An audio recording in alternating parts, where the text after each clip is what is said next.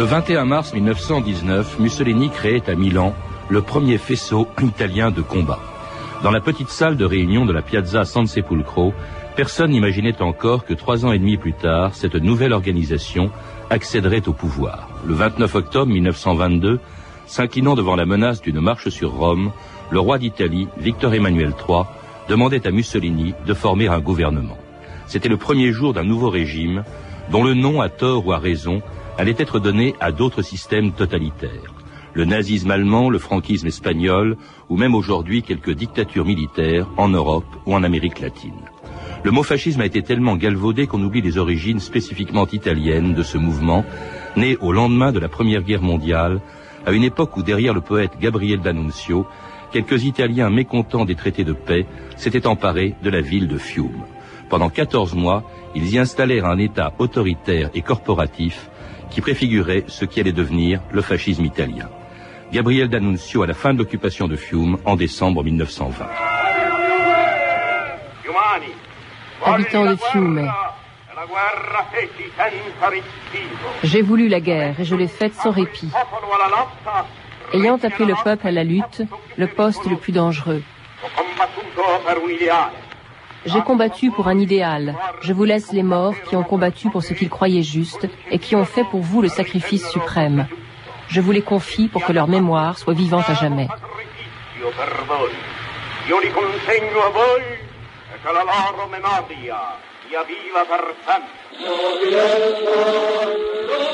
Pierre Milza, bonjour. Bonjour. Vous êtes historien, spécialiste de l'histoire italienne et, et, du fascisme, dont on dit toujours qu'il a été inventé par Mussolini. Or, vous, à plusieurs reprises, dans une biographie de Mussolini, dans une histoire des fascismes, vous dites que Mussolini n'a rien inventé, qu'avant même qu'il crée le premier faisceau italien de combat, le fascisme existait déjà. Notamment, justement, euh, à Fiume, avec D'Annunzio, que l'on vient d'entendre dans cette archive. Disons qu'il y avait des éléments qui ont été repris par Mussolini et qui peuvent être considérés comme des, antécédents du fascisme. Je crois que ce que surtout, et c'est bien montré par le, texte, enfin le texte, le document qui vient d'être euh, présenté, ce qu'a inventé D'Annunzio, c'est le rapport au peuple, le rapport à la foule, la liturgie en quelque sorte qui avait celle du fascisme, plus que euh, la, la, doctrine, puisque D'Annunzio est quand même un homme de droite, un homme de euh, D'Annunzio est un, est un est un homme appartenant à la, à la classe euh, aristocratique, mmh. donc ce n'est pas tout à fait la même chose que Mussolini, mais il a incontestablement inventé un rapport, ces dialogues, ces dialogues scandés avec euh, avec la population, avec le peuple. Il, il, exprime notamment la fameuse frustration des Italiens au lendemain de la guerre, Première Guerre mondiale. Euh, on oublie parfois qu'ils ont fait la guerre aux côtés des démocraties, mais qu'à l'issue de la guerre, les traités de paix, inspirés notamment par le président américain euh, Wilson, ont refusé à l'Italie ce qu'elle exigeait en échange, en quelque sorte, de son intervention dans la guerre contre l'Allemagne. Et ça, cette frustration est un des éléments qui explique le succès du fascisme euh, après la Première Guerre. C'est un élément très important. Elle l'exigeait d'autant plus que ça lui avait été promis, que ça avait été promis par traité, par un traité signé en 1915, le traité de Londres, c'est-à-dire non seulement les terres irrédentes, Trente et Trieste, mais une partie de la Dalmatie, mais le sud de l'Asie mineure, mais des colonies, des colonies allemandes. Or, rien de tout cela, sauf Trente et Trieste, n'ont été donnés aux Italiens dans le lendemain de la guerre. Effectivement, il y a une très forte frustration, et pas seulement dans les milieux nationalistes. C'est une des causes de la montée en force du fascisme. Et notamment la ville de Fiume, hein, qui, est, qui, est, actuellement en Croatie, qui s'appelle Rijeka, et que euh, qu'occupe justement D'Annunzio en 1919 et, et jusqu'en 1920. Et qu'il devra restituer. Et qu'il devra restituer. Alors, Mussolini va créer à la même époque, en 1919, le premier faisceau italien de combat, l'embryon du futur parti fasciste, et trois ans plus tard, trois ans et demi plus tard, alors que ce mouvement, dites-vous, est marginal au début, il accède au pouvoir. Comment expliquer qu'en si peu de temps, euh, un tel succès? Alors entre la création du, premier faisceau et puis euh, même la montée en force du fascisme qu'on peut faire remonter à euh, début de 1921, il s'est passé en Italie quelque chose qu'on peut appeler une, révolution, une amorce de révolution, à la fois dans les campagnes avec l'occupation des terres des grands propriétaires notamment dans le nord, dans la région de, la plaine du Pô, par, par les travailleurs agricoles, et puis les grèves, les grèves de masse, de l'été 1920, 3 millions de 3 millions de grévistes, hein, c'est un record avant celui de 1968, 3 millions de 3 millions de grévistes et qui occupent les usines euh, Manu Militari. Il y a en Italie à ce moment-là probablement euh, ce phénomène a été a été amplifié, mais il y a une très forte crainte de voir l'Italie basculer dans, dans le bolchevisme. Faut pas oublier qu'entre 1919 et 1922, il y a euh, la montée en force. Bon, il, y a, il, y a, déjà eu la révolution russe, mais il y a la transformation du, du, régime des soviets en un régime autoritaire euh, et, et, et, terroriste. Et de cela, les Italiens, beaucoup d'Italiens en tout cas, ont très peur. Alors, et le, pas seulement pour des raisons de, de, de, de, possession de la terre ou de l'usine. Alors le fascisme va se faire aider, dites-vous, par euh, les milieux d'affaires, euh, c'est ce que vous dites, Pierre Milza, et va notamment lutter pour briser ces grèves. On va le voir dans la rue avec les, les, les, premières chemises noires. c'est quand même curieux d'ailleurs que cet homme qui lutte contre les grandes grèves, Mussolini, vienne lui-même de la gauche italienne. C'était une personnalité très importante du parti socialiste italien avant la guerre. Il était même le directeur de l'Avanti, le journal du parti socialiste, l'équivalent de l'humanité au fond en Italie. Tout à fait. Alors d'abord, il faut dire qu'il ne vient pas seul. C'est-à-dire qu'il a, il a, toute une clientèle de gens qui, comme lui, viennent de l'extrême gauche, c'est-à-dire des syndicalistes révolutionnaires, des socialistes révolutionnaires, mais que la guerre de 1914 a, a, a transformé euh, en nationalistes. Mussolini, déjà avant 1914, avait troqué, si vous voulez, resté un homme de l'extrême gauche, euh, était favorable à une révolution euh, populaire, mais il avait troqué l'idée de révolution, en tout cas l'idée de le mythe de la révolution, le mythe du grand soir, le matin du grand soir, par celui de la nation. Et pour beaucoup d'Italiens, ça va être la grande transformation des années de guerre. Pour eux, il y a une idée maintenant qui est révolutionnaire. Il y a un moyen de renverser la bourgeoisie. Il y a un thème qui permet, il y a un mythe qui permettra de renverser la bourgeoisie. C'est le mythe de la nation. Et c'est par le mythe de la nation que va se transformer euh, un mouvement d'extrême gauche en un mouvement réactionnaire. Quant aux grands intérêts privés, d'abord, c'est pas tous les grands intérêts privés, c'est certains grands intérêts privés. Eux, ce qui visent, c'est effectivement de rétablir l'ordre dans un pays en pleine révolution. Mais ils ne comptent pas, en tout cas, ils ne cherchent pas à mettre en place de, pour un temps très long un régime autoritaire. Simplement, on va euh, museler en quelque sorte les forces populaires, on va mettre en place une dictature temporaire, et dès qu'on le pourra, on la remplacera de nouveau par euh, un régime libéral. Et puis on profite aussi de la faiblesse des institutions italiennes de l'époque et qui explique la facilité avec laquelle, en octobre 1922, eh bien, il a suffi que Mussolini menace de marcher sur Rome avec ses chemises noires pour que le roi d'Italie lui confie la responsabilité du pouvoir. On écoute Mussolini expliquer ce que fut la marche sur Rome. un dilemma supremo che ponevo in gioco c'était un suprême dilemme qui mettait en jeu non pas la vie d'un homme, mais la force d'un mouvement et l'avenir d'un peuple. Et donc, à présent, s'ils ne nous donnent pas le pouvoir, nous le prendrons.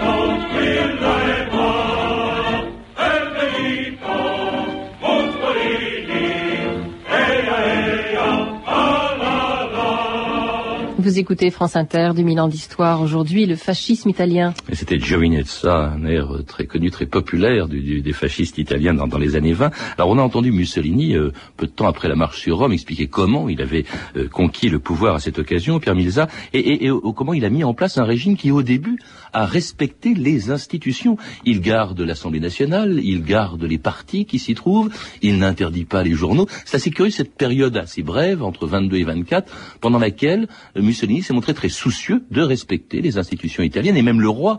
Il était républicain à l'origine et puis finalement il garde le, roi et c'est même le roi qui l'appelle.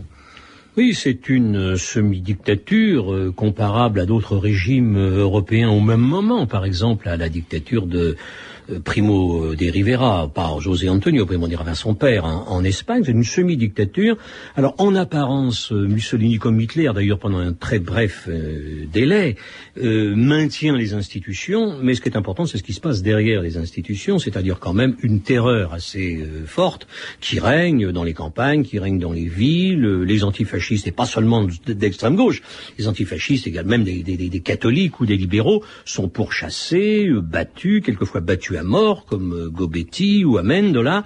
Donc il y a quand même un régime de, de, terreur, un régime d'intimidation qui aura pour effet quand même d'amener à la Chambre des députés en 1924 une majorité, disons, de droite radicale dans laquelle les fascistes euh, jouent un rôle important. Alors parmi les, les victimes de ces agressions, justement, des, des, chemises noires euh, en Italie entre 22 et 24, et en 1924 notamment, le député socialiste italien Matteotti, enlevé en juin par les chemises noires, assassiné, on ne retrouvera son corps qu'au mois d'août, et là c'est un tournant du, du régime Pierre Milza, c'est là où il se durcit, où il prend la forme qu'il a conservée pratiquement jusqu'à sa chute. Oui, alors il est même pas tout à fait certain qu'après la mort de Matteotti, Mussolini ait eu l'intention de radicaliser son, son régime. Mais il a été dépassé par ses troupes. Il a été dépassé notamment par ceux qu'on appellera plus tard les hiérarques fascistes, les races fascistes, les chefs de bande, les chefs de gang, si vous voulez, les, les, les gens comme euh, Grandi, comme euh, euh et, et beaucoup d'autres. Et c'est eux qui vont obliger Mussolini, à la fin de 1924, qui vont se rendre au palais Kidji, qui est le siège du gouvernement, en lui disant, écoute, maintenant il faut prendre le pouvoir vraiment, il le faut, il faut, faut établir une dictature. Si tu le fais pas, nous on le fera.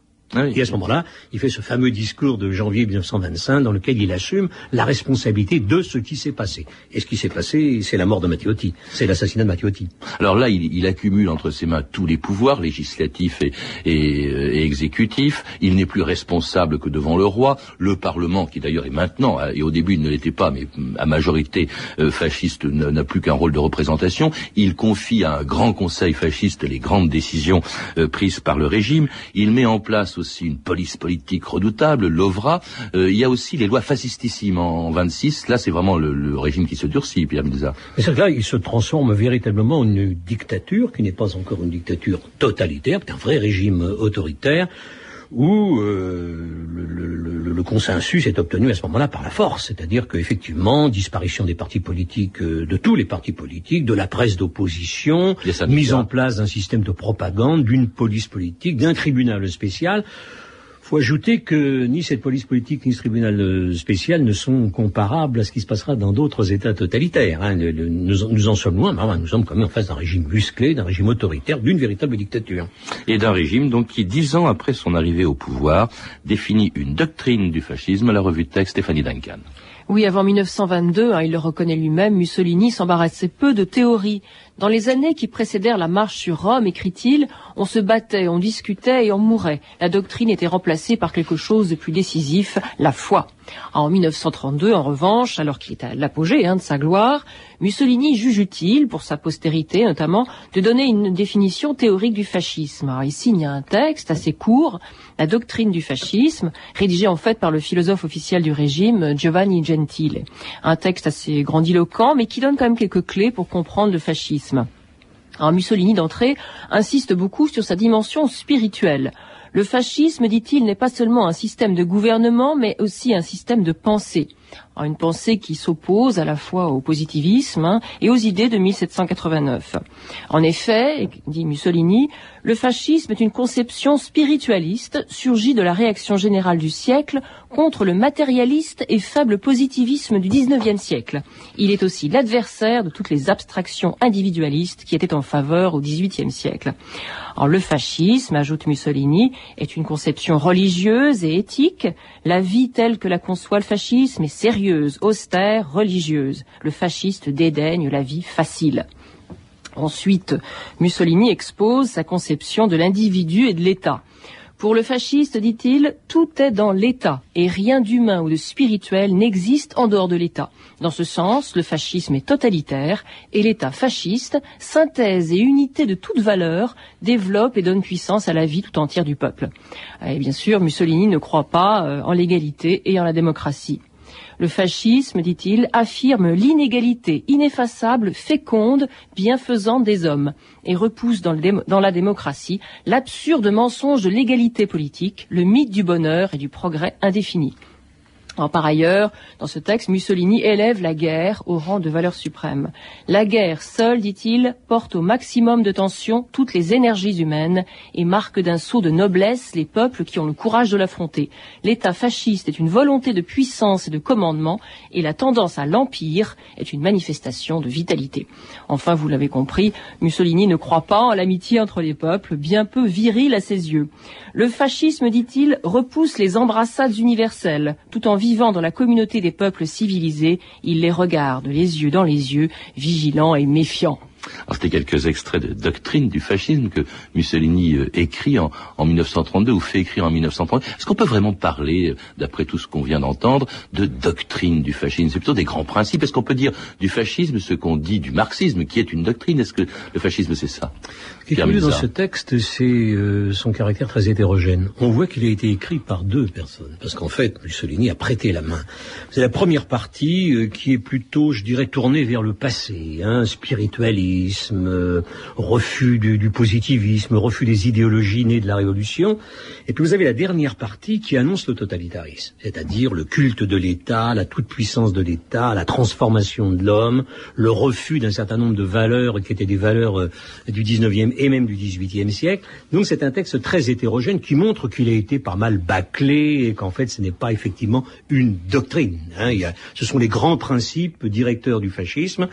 Mais ce qui est important, c'est plutôt ce qui va se passer après. C'est au moment où le régime se radicalise dans un sens totalitaire qui va prendre sa spécificité par rapport à cela qui pouvait être notamment dans la première partie un texte qu'on aurait pu retrouver chez les contre-révolutionnaires du début du 19e siècle. S'il y a vraiment quand même un point essentiel, c'est quand même le totalitarisme, cette conception de l'État, contrairement au marxisme qui envisageait son dépérissement, même si faut bien dire qu'en URSS il s'est plutôt fortifié qu'autre chose, mais euh, de tout sacrifier, de tout consacrer à l'État, de mettre l'homme, l'Italie l'homme nouveau, vous parlez d'un homme nouveau qu'on veut mettre en place, au service de l'État. L'État est omniprésent, omnipotent dans l'Italie fasciste. Absolument. Alors, il faut se souvenir de Hegel. Hein. L'État, l'État fasciste comme l'État nazi, c'était un peu une réalisation de, ce que disait Hegel, de ce que devait être, de ce que devait être l'État. Simplement, c'est mis maintenant, c'est mis en pratique. Alors, effectivement, l'État est continuellement mis en avant. Ce qui ne l'est pas, en tout cas dans la doctrine de fascisme, qui est essentiel après, c'est la conquête de la société civile par le parti. Parce qu'il n'est pas question du tout du parti. Vous remarquez que dans ce texte, il n'est pas de question de parti. Or, le parti national fasciste joue un rôle essentiel, un rôle de courroie de transmission et un rôle surtout de pénétration de l'idée fasciste, des principes fascistes dans la société. Pour réaliser cet homme nouveau dont on sait d'ailleurs pas très bien s'il est tourné vers un espèce de futurisme euh, post-industriel ou bien s'il est la, la réhabilitation de l'homme ancien. Hein. C'est un petit peu compliqué ce, ce, ce contexte d'homme nouveau, mais en tout cas il y a une volonté de formatage de la population italienne, de formatage du peuple sur un modèle, un modèle d'obéissance à l'État, un modèle d'admiration, un modèle de culte en même temps de la personnalité de son chef. Alors ça c'est écrit en 1932, à l'époque le régime fasciste est encore le seul régime de ce type en Europe, jusqu'à l'arrivée au pouvoir voir en 1933 en Allemagne d'un admirateur de Mussolini, Hitler, alors on peut s'attendre à un rapprochement entre le fascisme italien et le nazisme, eh bien pas du tout, malgré une première rencontre à Venise entre Hitler et Mussolini. Celui-ci exprime son hostilité et son mépris du nazisme et même des Allemands dans ce discours étonnant de 1934.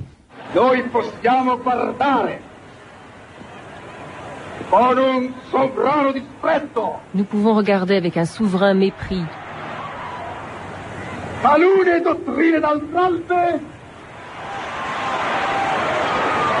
Certaines doctrines venues de l'autre côté des Alpes.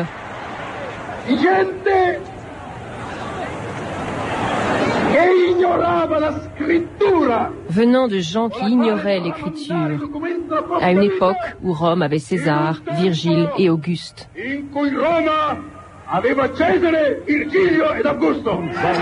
C'est extraordinaire ce, discours. Pierre Milesa, on a pris l'habitude de comparer ou d'assimiler le fascisme, le fascisme italien et le national-socialisme allemand. À cette époque-là, en 34, il n'a que mépris pour le nazisme et même pour les Allemands, hein, qui ne savaient même pas écrire à l'époque où Rome avait César et Virgile. C'est extraordinaire. Alors, il faut bien replacer ça dans son contexte. il y a eu, d'abord, il y a les revendications hitlériennes sur tous les territoires euh, d'Allemands hors du territoire de l'Allemagne.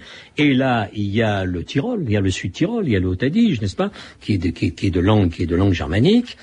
Il y a la tentative d'Anschluss en 1934, en juin, en juin 34. Annexion de l'Autriche par l'Allemagne. Annexion donc d'annexion de l'Autriche par l'Allemagne. Et puis il y a la fameuse rencontre de Venise, la fameuse rencontre de Stra où euh, Mussolini, en grand uniforme, rencontre un, pour la première fois un Hitler minable, imperméable, et dont il dit ce type est un obsédé sexuel, un maniaque dangereux, un fou, parce que pendant deux heures l'autre lui a débité euh, des théories racistes, en quelque sorte. des théories racistes auxquelles il ne croyait pas. Il n'y a pas de racisme dans le, dans le fascisme à ses débuts, euh, Pierre À ses débuts, non. Il y en aura un à partir de 37-38 pour des raisons euh, nombreuses. Mm. Mais à cette époque, euh, outre, mais ça c'est un petit peu de la petite histoire, enfin la longue liaison entre Mussolini et, Margherita Sarfati, qui à bien des égards l'a aidé à concevoir le fascisme, à mm. théoriser le fascisme. Il y a autant de fascistes dans la, le, de, pardon, de juifs dans le, dans le mouvement, dans la société italienne et dans le parti fasciste, bien sûr, proportionnellement.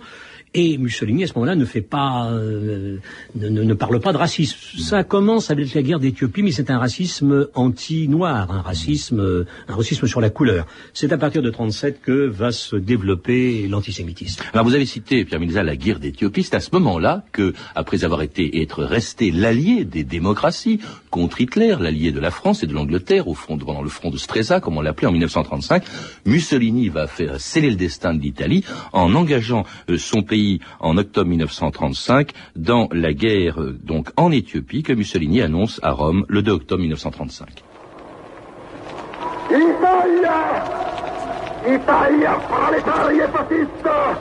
Italie prolétaire et fasciste.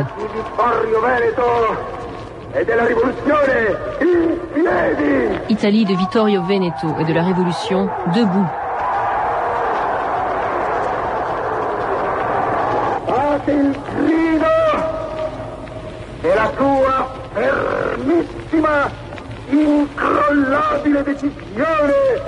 Fait que le cri de ta très ferme et inébranlable décision remplisse le ciel et rejoigne nos soldats dans l'Afrique orientale. Le cri de l'Italie d'aujourd'hui est un cri de justice et un cri de victoire.